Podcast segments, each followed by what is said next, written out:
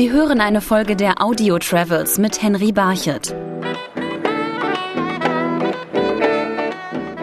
Wer in Ecuador unterwegs ist, dem stehen viele Türen offen, und zwar im wahrsten Wortsinn.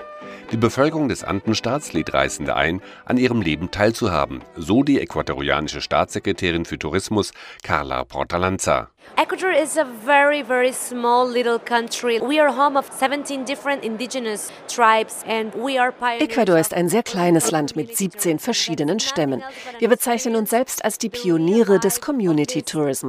Das ist nichts anderes, als dass diese netten Menschen ihre Häuser öffnen, um ihr tägliches Leben zu zeigen. Die Touristen arbeiten auf dem Acker mit, man kocht gemeinsam und unterhält sich einfach nett mit den Ureinwohnern.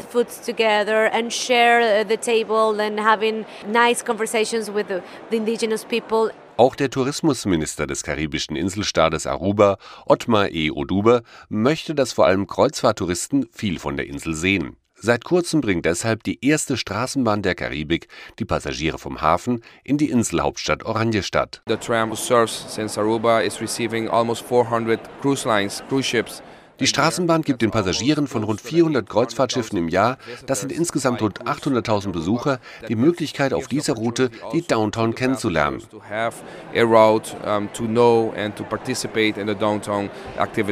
Die Straßenbahn ist Teil der großen Stadtsanierung von Oranjestadt. Mit der Straßenbahn können Sie jetzt durch die Straße der Denkmäler fahren oder bei den Museen stoppen und dann natürlich auch wieder in die Downtown fahren.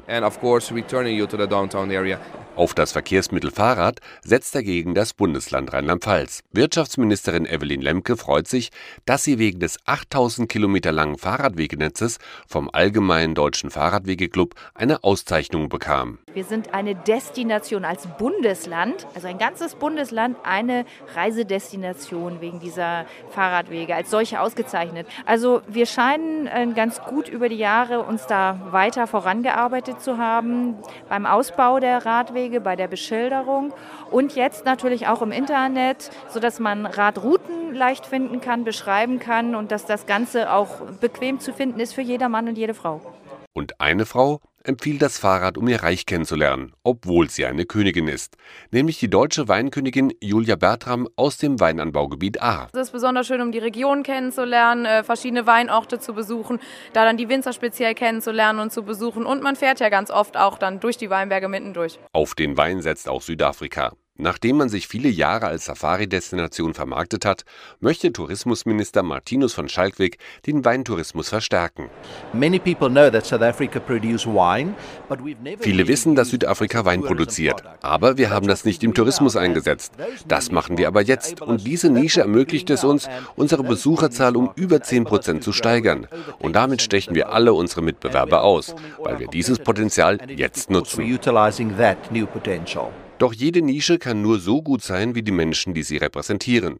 Und hier findet die Moderatorin Motsi Mabuse liegt eine weitere große Stärke ihres Landes. Ich denke in Südafrika, was mir sehr gefällt, ist sehr authentisch, ist, dass egal was passiert, die Menschen haben immer ein Lächeln im Gesicht. Da ist immer eine super Atmosphäre und einfach Freundlichkeit. Das ist äh, einmalig, finde ich, in Südafrika.